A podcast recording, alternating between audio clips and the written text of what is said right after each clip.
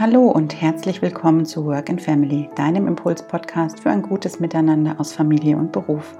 Ich bin Stefanie Poggemöller. Ich bin systemischer Berater und Business Coach, habe über zwölf Jahre Erfahrung aus der freien Wirtschaft und weiß als zweifache Mutter, was es heißt, die verschiedenen Bälle im Alltag aus Beruf und Familie jeden Tag neu zu jonglieren. Mit meiner Arbeit aus Coachings und Workshops unterstütze ich Eltern dabei, ihr ganz individuelles Vereinbarkeitsmodell zu finden. Mit meinem Podcast möchte ich Mütter und Väter inspirieren, um gemeinsam berufliche, familiäre und persönliche Bedürfnisse in Einklang zu bringen. Denn Vereinbarkeit ist aus meiner Sicht ein Gemeinschaftsprojekt und dabei gibt es nicht den einen Weg für alle Familien, sondern nur den einen Weg für jede einzelne Familie. Jeden Montag gibt es von mir in fünf bis zehn Minuten ein paar Impulse zum Start in die neue Woche, die ich dir mit auf den Weg geben möchte, um dich in deinem Alltag aus Familie und Beruf zu unterstützen. Und heute geht es um das Thema, das eine perfekte Vereinbarkeitsmodell gibt es nicht. Ja, ich habe mir schon öfter die Frage gestellt, gibt es das perfekte Vereinbarkeitsmodell? Hm, persönlich denke ich nein, zumindest habe ich dieses eine Modell noch nicht gefunden, das für alle passt. Stattdessen glaube ich, dass es ganz viele individuelle Modelle gibt, die eben für die jeweilige Familie und deren Rahmenbedingungen passend sind. Und diese Rahmenbedingungen, die können grundverschieden sein. Mm, das heißt, ne, der eine, der arbeitet vielleicht im Schichtdienst, der andere hat eine Festanstellung, der dritte ist freiberuflich. Der vierte, der arbeitet in der Gastronomie. Also es gibt so viele unterschiedliche Ausprägungen und so viele unterschiedliche Rahmenbedingungen, ähm, die die Partner da haben in ihrem Familienalltag ähm, und ihrem beruflichen Alltag, dass sich daraus natürlich auch ein ganz individuelles Vereinbarkeitsmodell ergibt. Und in der heutigen Podcast-Folge ähm, möchte ich euch einen Einblick in unser Vereinbarkeitsmodell geben, beziehungsweise in unsere Modelle, kann man schon sagen. Denn im Laufe der letzten Jahre gab es auch bei uns nicht immer nur das eine Modell, sondern mehrere, die sich den jeweiligen Rahmenbedingungen im Laufe der Zeit sowohl beruflich als auch familiär angepasst haben. Das heißt, Vereinbarkeit ist eben kein, ja, kein starres Konstrukt, sondern ist äh, in einem ständigen Wandel. Deswegen müssen wir da auch ein Stück weit flexibel und anpassungsbereit und kompromissbereit sein. Ja, wenn ich jetzt persönlich eines in den letzten Jahren, seitdem ich Mutter bin, gelernt habe, dann eben genau das, was ich gerade gesagt habe, dass Vereinbarkeit kein starres Konstrukt ist. Ganz im Gegenteil. Es ist eher mh, hm, wie ein Mobile, das nehme ich oft als Vergleich, das ständig in Bewegung ist. Ne? Da muss man immer wieder nachjustieren, da muss man immer wieder verändern, um es so gut wie möglich im Gleichgewicht zu halten. Denn je nachdem, wie viele Familienmitglieder an diesem Mobile dranhängen, kann natürlich der eine oder der andere immer wieder dieses Mobile aus der Balance bringen, aus welchen Gründen auch immer. Und ja, da muss man eben schauen, was es braucht, um sich da wieder einzupendeln. Daher habe ich gelernt, dass die wichtigsten Fähigkeiten in Sachen Vereinbarkeit sind, ähm, ja, flexibel zu sein und kompromissbereit zu bleiben. Und das in jeder Beziehung, also sowohl in der Beziehung zum Partner, in der Beziehung zu den Kindern und auch in der Beziehung zum Arbeitgeber. Denn da verändern sich ja auch die Rahmenbedingungen. Das heißt, das ist ja ein komplexes Konstrukt, sowohl innerfamiliär auf der Ebene, aber auch auf der Ebene in der Interaktion mit dem, mit dem Außen. Ja, unser Vereinbarkeitsmodell nach der ersten Elternzeit hat zum Beispiel ganz anders ausgesehen, als wir es jetzt leben. Bevor ich in Elternzeit gegangen bin, war der Plan, dass ich nach zwölf Monaten zurück in meinen Job kehre. Da wir das Glück hatten, in München schon im laufenden Krippenjahr einen der ja, damals und auch heute noch begehrten Betreuungsplätze zu bekommen, ist der Plan noch aufgegangen. Ich bin damals mit 70 Prozent wieder eingestiegen, habe an vier Tagen die Woche gearbeitet. Der Freitag, der war mein freier Tag. Das war auch total gut. Der hat mir dann die Flexibilität gegeben, in Absprache mit meinem Arbeitgeber auch mal Arbeitstage und Stunden hin und her zu schieben. Ähm, wenn vielleicht krankheitsbedingt hm, das Kind mal zu Hause bleiben musste. Wenn ich an dem Tag nicht gearbeitet habe, dann ja, habe ich was für mich gemacht, bin zum Sport gegangen, habe mich mal auf einen Kaffee mit jemandem getroffen oder auch organisatorische Dinge erledigt, die ja zu Hause immer anfallen.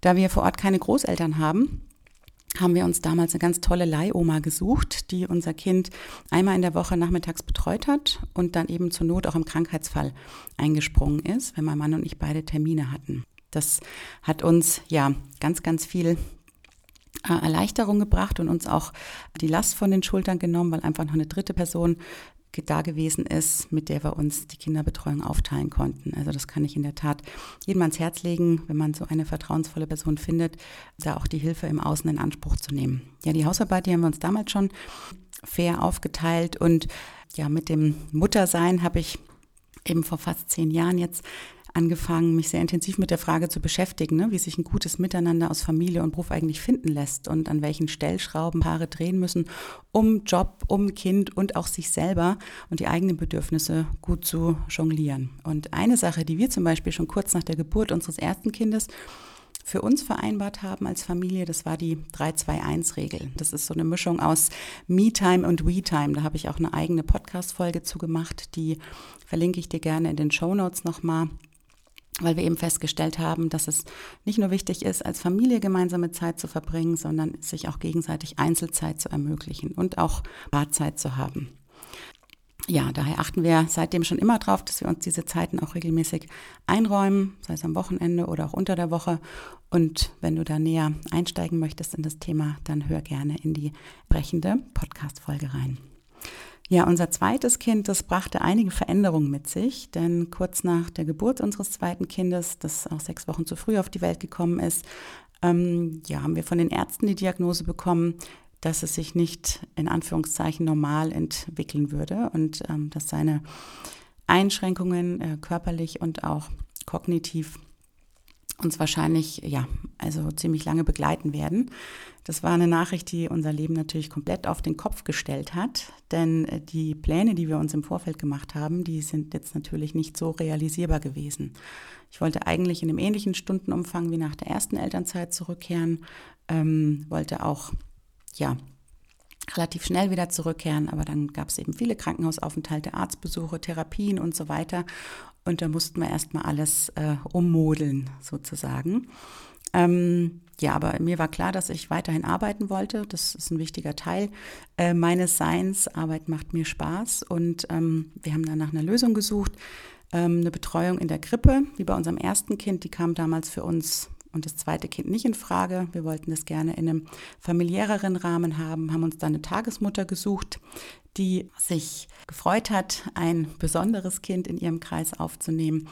Und äh, damals war es aber so, dass die Tagesmutter nur von Dienstag bis Freitag gearbeitet hat. Das hat natürlich schon mal die möglichen Arbeitstage reduziert. Und unter der Woche an den Nachmittagen haben wir dann eben auch noch die Therapien gehabt, die eingeplant werden mussten. Und deswegen ja, bin ich da mit einer reduzierten Stundenanzahl wieder eingestiegen. Montags war dann mein langer Tag, da habe ich voll gearbeitet. An dem Tag hat sich dann mein Mann ähm, um beide Kinder gekümmert. Ich konnte Open End arbeiten, was total super war, weil ich dann keinen harten Anschlag nach hinten hatte wo ich den Stift fallen lassen musste. Das kann ich wirklich jedem nur empfehlen, wenn es geht, sich auch volle Tage, volle Arbeitstage einzurichten. Und ähm, die übrigen Tage waren dann eben meine kurzen Arbeitstage und dann habe ich am Nachmittag die Kinder betreut. Ja, und in diesem ganzen ja, Geschehen sozusagen kam dann eben so die Idee, sich mit dem Thema Vereinbarkeit auch beruflich intensiver auseinanderzusetzen. Mm, mit Beginn der Kindergartenzeit haben sich dann auch wieder die Betreuungsbedingungen verändert ähm, für das große Kind.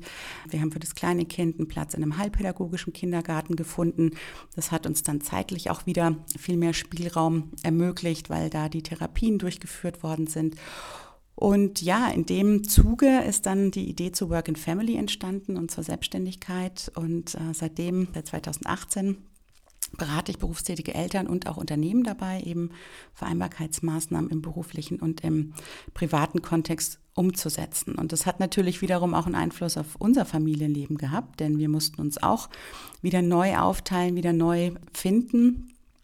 Und aktuell ist jetzt eben unser Modell so, dass ja mein Mann an zwei Nachmittagen die Woche für die Kinder verantwortlich ist und ich an drei Nachmittagen die Woche, dass ich sozusagen zwei volle Arbeitstage habe. Mein Mann hat drei volle Arbeitstage und da teilen wir uns sozusagen die Care und die Erwerbstätigkeit auf. Ähm, sieht dann eben so aus, dass dann jeder von uns an seinen Nachmittagen verantwortlich ist fürs Kochen, fürs Aufräumen, für die Hausaufgabenbetreuung, ähm, für die Therapien, für ähm, die Kinder zu Freunden fahren. Also alles, was eben so dranhängt an so einer Nachmittagsgestaltung, liegt dann immer an den jeweiligen Tagen in der Verantwortung des einen oder des anderen Partners. Das klappt sehr gut, das ist irgendwie klar geregelt. Natürlich gibt es auch mal ähm, Änderungen, die sprechen wir dann ab in unserer ja, wöchentlichen Wochenbesprechung, die wir haben, um die vor uns liegende Woche zu planen. Und das ist wirklich so vom Gefühl her total gut. Es gibt einfach Sicherheit. Jeder weiß, woran er ist, wann er was zu tun hat. Und die Verantwortlichkeiten sind klar geregelt. Und ähm, das ist einfach total entlastend, auch im Hinblick auf die mentale Last, von der ja so viel die Rede ist. Von daher, wenn ihr da am Überlegen seid, wie ihr euch künftig aufteilt, dann waren da vielleicht hm, die ein oder andere Anregung in dieser Podcast-Folge dabei die ihr eventuell auch übertragen könnt. Mein persönliches Learning aus der ganzen Zeit ist, dass äh, auch dieses Modell wahrscheinlich nicht unser letztes Modell sein wird, denn in den nächsten Jahren werden sich sicherlich wieder bestimmte Rahmenbedingungen verändern, dann müssen getroffene Absprachen wieder überdacht und neu geregelt werden.